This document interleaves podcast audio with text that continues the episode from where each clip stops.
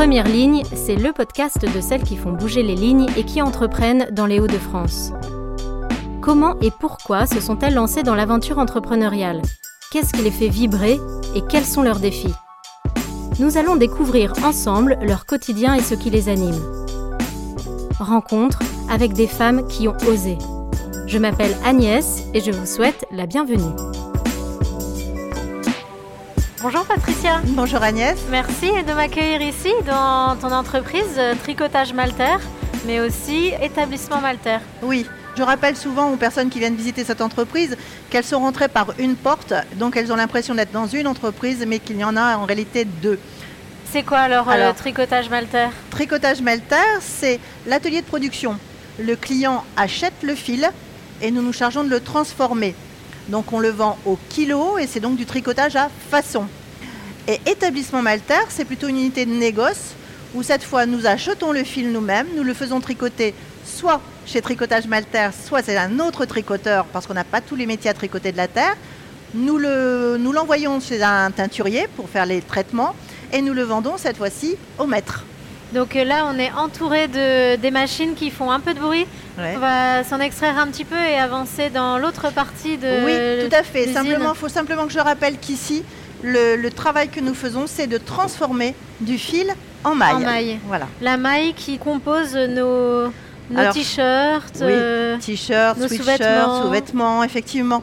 La maille, c'est on peut dire tout ce qui est extensible. C'est pas toujours évident parce que maintenant le tissu aussi est extensible, mais la maille, c'est un dessin de, qui a la, forme d'une vague, alors que le tissage, ça a plutôt la forme d'une euh, d'un plus, le sigle plus. Voilà. Et donc si on tire sur euh, là par exemple j'ai un t-shirt, si je tire dessus, en prenant une petite loupe quand même. Hein, ouais, il faudrait. Tu verras, euh, tu verras cette vague. Donc là on arrive dans plutôt l'espace stockage, des tissus. Voilà.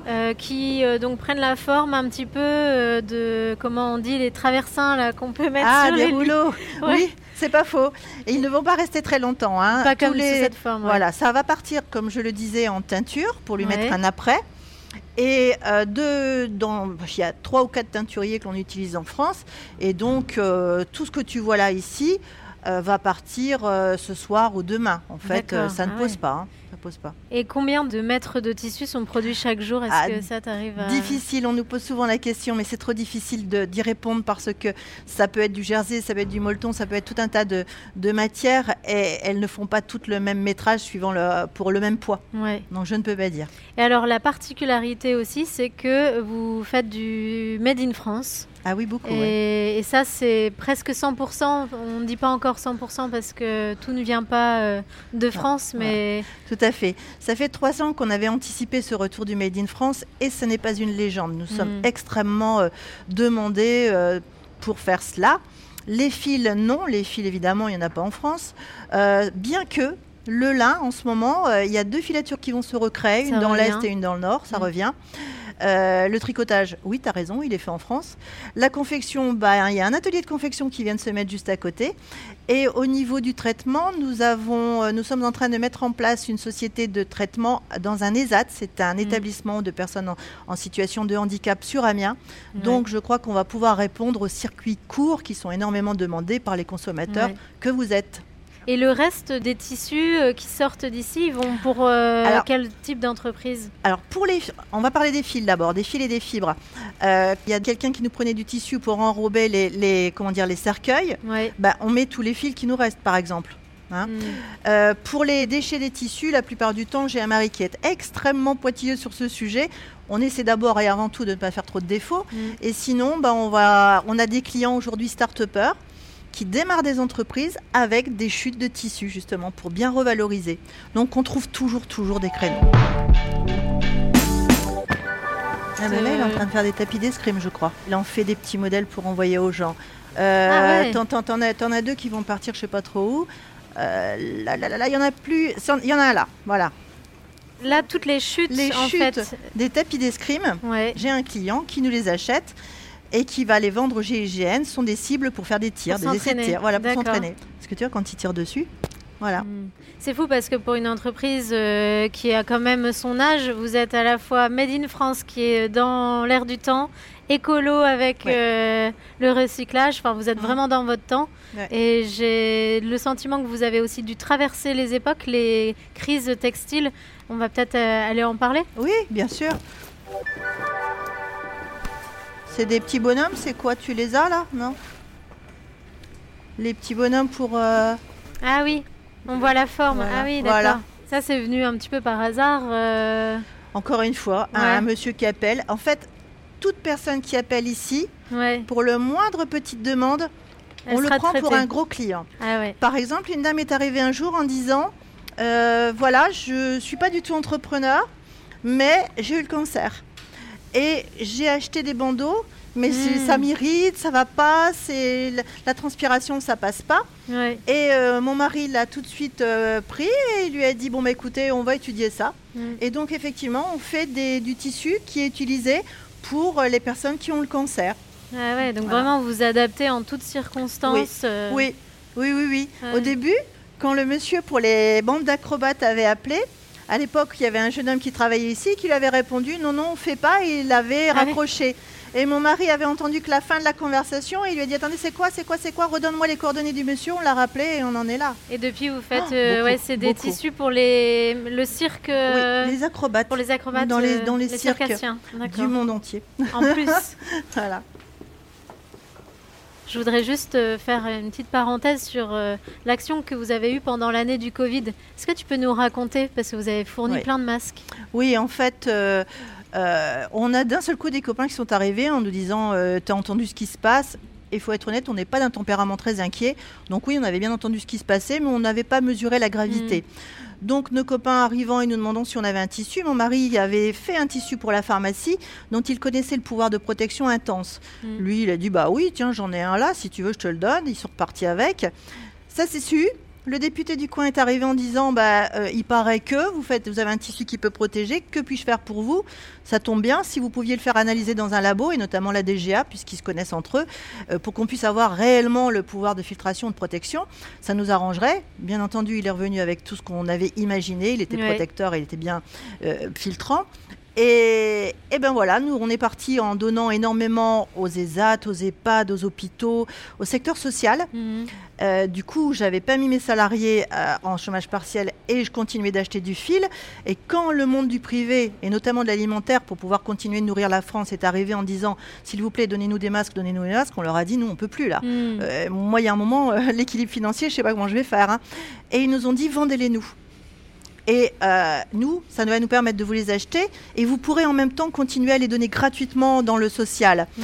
Et on a dit alors banco, euh, mais on les a fait à 40 centimes pièce parce qu'on avait estimé qu'on ne fait pas de bénéfice en temps de guerre, puisque notre président de la République avait bien dit que nous étions en temps de guerre. Ça nous a simplement permis à la fois d'alimenter le secteur privé et de pouvoir continuer à donner gratuitement au secteur public et social. Bravo et merci hein, pour, ah, euh.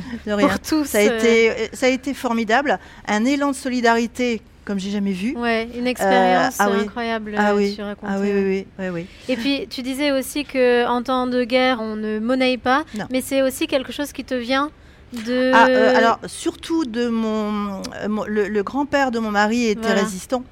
Euh, il y a une place qui, qui porte son nom à la, dans le centre du village. Et, et, oui, oui. Et pour lui, ça avait énormément d'importance. Donc c'est un héritage que tu fais euh, perdurer, enfin dans notre famille. Ah oui, oui, c'est quelqu'un qui est pour nous euh, important. Mm. Mm, mm.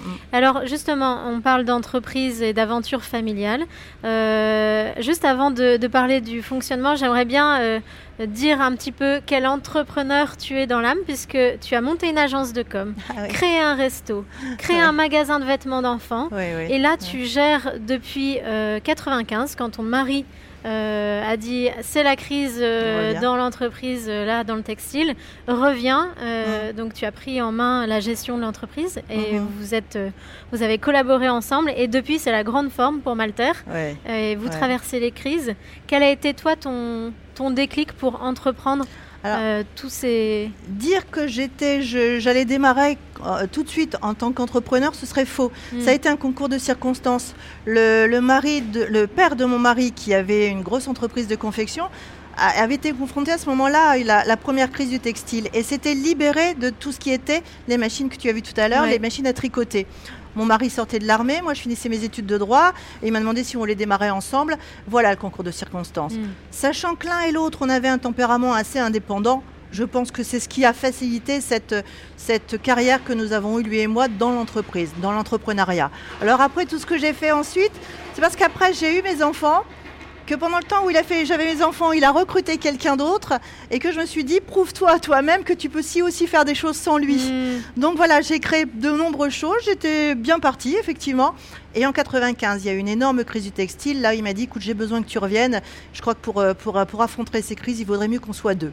Voilà. Et qu'est-ce qui t'a motivé à dire euh, oui, euh, j'y vais ah bah euh, là c'était quand même la survie de notre de, comment dire de nos fonds quoi. Hein. voilà, j'avais beau avoir mes entreprises qui fonctionnaient, celle-ci c'est quand même la plus grosse. Hmm.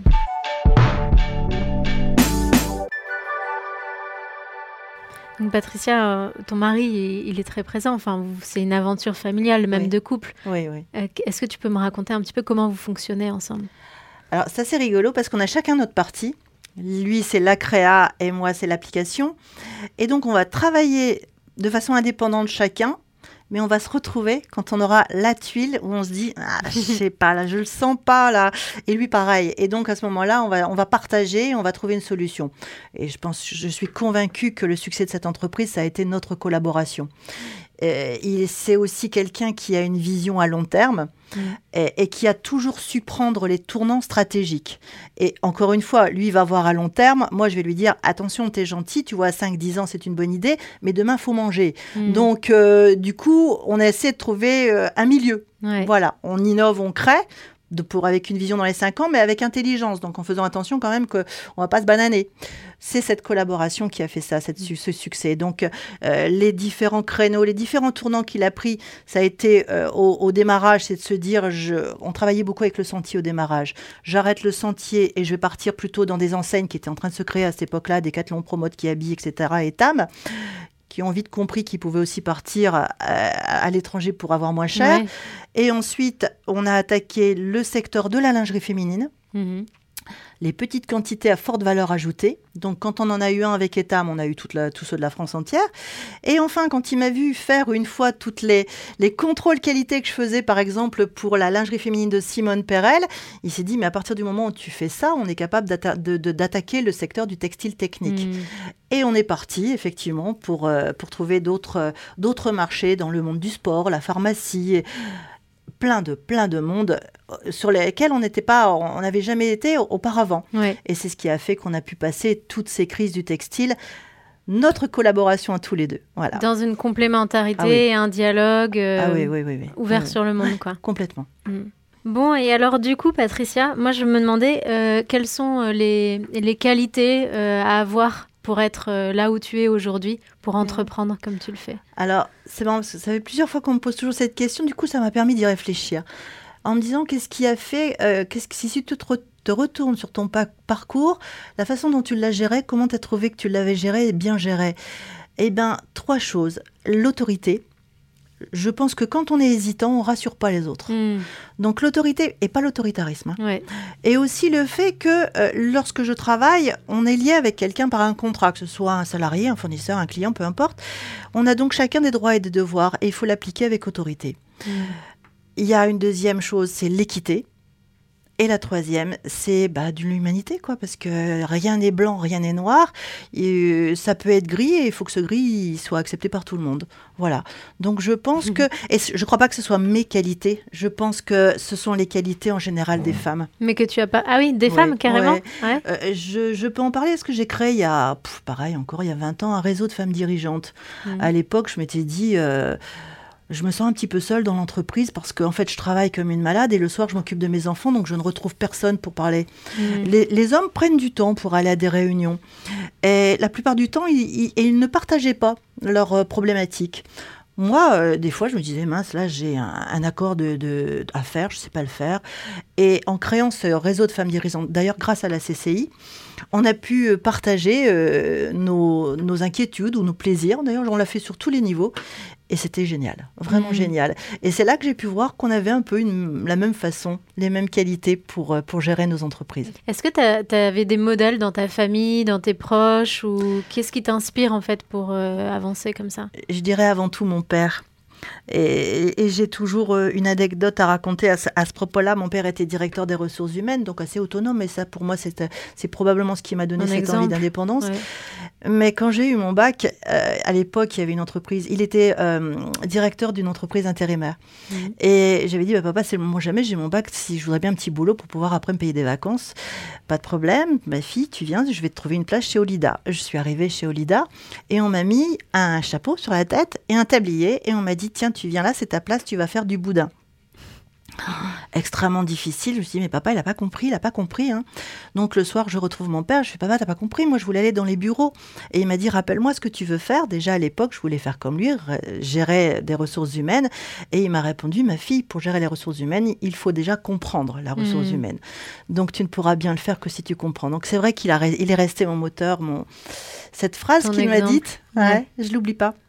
Et alors, dans l'entreprise, tu travailles avec ton mari, Oui, mais aussi avec tes enfants oui. et maintenant tes petits-enfants. Est-ce que tu peux te décrire euh, En fait, mon mari, lui, il s'occupe de tout ce qui est la partie innovation et commerciale. Et ensuite, moi, je suis toute la personne qui va appliquer ces nouvelles mesures, faire en sorte que la gestion de la vente soit correctement faite. Là-dessus, euh, mes deux fils qui sont un petit peu dans l'informatique euh, nous ont dit que bah, le tricotage, en général, c'est assez moyenâgeux. C'est pas faux. hein. hmm, C'était C'est vrai que c'est l'image qu'on peut en avoir. Oui, oui, oui. Et donc, il fallait faire avancer cela. C'est-à-dire que quand un client, je t'ai dit tout à l'heure qu'on travaillait à façon, nous fait parvenir son fil et nous demande de le tricoter, il faut qu'on puisse lui dire où on est à son stock. Oui. hein. et jusqu'à là maintenant, on ne pouvait pas le faire. Dans le négoce, il faut aussi que le client sache où on est sa commande. Est-ce que j'en suis encore au tricotage? Est-ce que j'en Mm. suis à la teinture? Est-ce que le délai que je lui ai donné va être bon? Et ça, aujourd'hui, ils nous ont mis tout ça en place. Un logiciel pour euh, suivre euh, la oui, production. en Oui, fait. tous les deux. Et donc c'est bien parce qu'en plus ça les lie et c'est Mm. très agréable. Et là-dessus, une de mes belles filles, euh, voyant que ça augmente, alors plus on augmente bien entendu, plus le chiffre d'affaires augmente, plus les ennuis arrivent. Et donc Mm. là, elle s'est occupée, elle s'occupe maintenant de la qualité. D'accord. Voilà. Et enfin, mes petits-fils, ils arrivent. Ouais. Et là, mon mari leur donne toujours une petite part de, leur, de son temps Tes pour leur petits-fils qui apprendre. ont la- une 9, dizaine 8, 7, d'années. 6 ouais, et 4 garçons. Voilà. Et donc, mon, mon mari prend toujours un peu de son temps. Et ce matin, d'ailleurs, il l'a encore fait pour leur apprendre l'entrepreneuriat. Donc Mm. aujourd'hui, ils sont en train de créer une petite entreprise de drapeaux. Hmm. Donc la relève est assurée. J'espère. Ouais. Ouais, Ouais, j'espère. t'aimerais bien que ça, ça reste dans la famille. Enfin, que, Si ça leur plaît, oui, Ouais. bien sûr. Mm. J'aime bien qu'à condition que ça, ils s'épanouissent. Et a priori, c'est le cas. Ouais. Et qu'est-ce que tu leur transmets euh, pour que le succès soit au rendez-vous euh, dans 20 ans? Le travail. Vraiment le travail. Parce que il y a une question que tu m'as pas posée et, et je pense qu'elle arrivera. C'est qu'est-ce qui peut poser barrage aux femmes actuellement dans l'entrepreneuriat? La plupart du temps, on dit que c'est parce que elles n'osent pas. Mm. Mm, Tout à fait objectivement, euh, euh, j'ai jamais eu ce problème face à un banquier, ni par rapport, ni une négociation par rapport à un fournisseur, pas plus qu'avec un client. Pourquoi? Parce qu'à chaque fois que j'arrive, j'ai travaillé. J'ai Mm. travaillé mon dossier. Et qu'à aucun moment, le monsieur, je, lui- je lui ai donné confiance en travaillant mon dossier. Hmm. Donc, euh, si j'ai quelque chose à transmettre à mes petits-enfants, c'est la valeur travail. Ouais. Voilà. Alors euh, justement, tu parles de l'entrepreneuriat au féminin. Moi, la question qui venait aussi, c'est quels sont tes défis en tant que toi, Patricia, mais aussi en tant que femme? Est-ce que tu as rencontré des défis? Est-ce que tu en vois là aujourd'hui? À l'époque euh, où j'avais encore mes enfants, le défi, c'est d'avoir un bon équilibre entre la vie professionnelle et la vie euh, familiale. Voilà. Ouais. Je pense que j'ai réussi parce que j'avais aussi un époux qui disait toujours à 18h, on stoppe pour s'occuper Mm. de nos petits-enfants. Donc ça, c'était un plaisir. Aujourd'hui, mon défi serait différent. C'est-à-dire que je m'épanouis tellement dans mon boulot que j'en oublie que j'ai aussi un petit peu, il faudrait que je m'occupe un petit peu de moi de temps en temps. Voilà, Ouais. c'est- c'est- c'est- ce serait ça, c'est de savoir un moment me poser.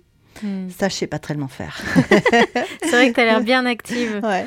Si tu avais euh, un conseil à donner à une femme plus jeune qui voudrait là entreprendre, euh, euh, qui se lance dans une entreprise, qu'est-ce que tu... On dit toujours que les conseilleurs sont pas les payeurs, donc j'ai bien du mal. Par contre, je veux bien la parrainer. Voilà. C'est-à-dire? bah, L'aider dans tout ce qui peut être des obstacles. C'est vrai que c'est de plus en plus difficile aujourd'hui quand on crée une entreprise. Les procédures, euh, toutes les charges à payer, ne pas les oublier. Euh, je dirais que oui, aujourd'hui c'est plutôt les procédures qui sont, qui sont de, vraiment devenues difficiles. Mm. Donc si j'ai quelqu'un qui peut m'aider et qui, a déjà débroussaillé le terrain et qui mm. peut m'aider quand je démarre mon entreprise, oui, là, je pense que c'est ça que je peux apporter. Un, bon parrainage. Mm.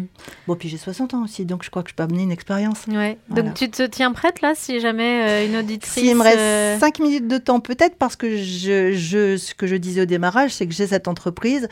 Je préside là actuellement une, une, association de personnes en situation de handicap mm. assez importante qui se nomme l'ADAPI je suis au tribunal de commerce. Et je suis un petit peu à la CCI, donc c'est vrai qu'il me reste pas beaucoup. Voilà, mon défi, c'est de trouver un petit peu de temps.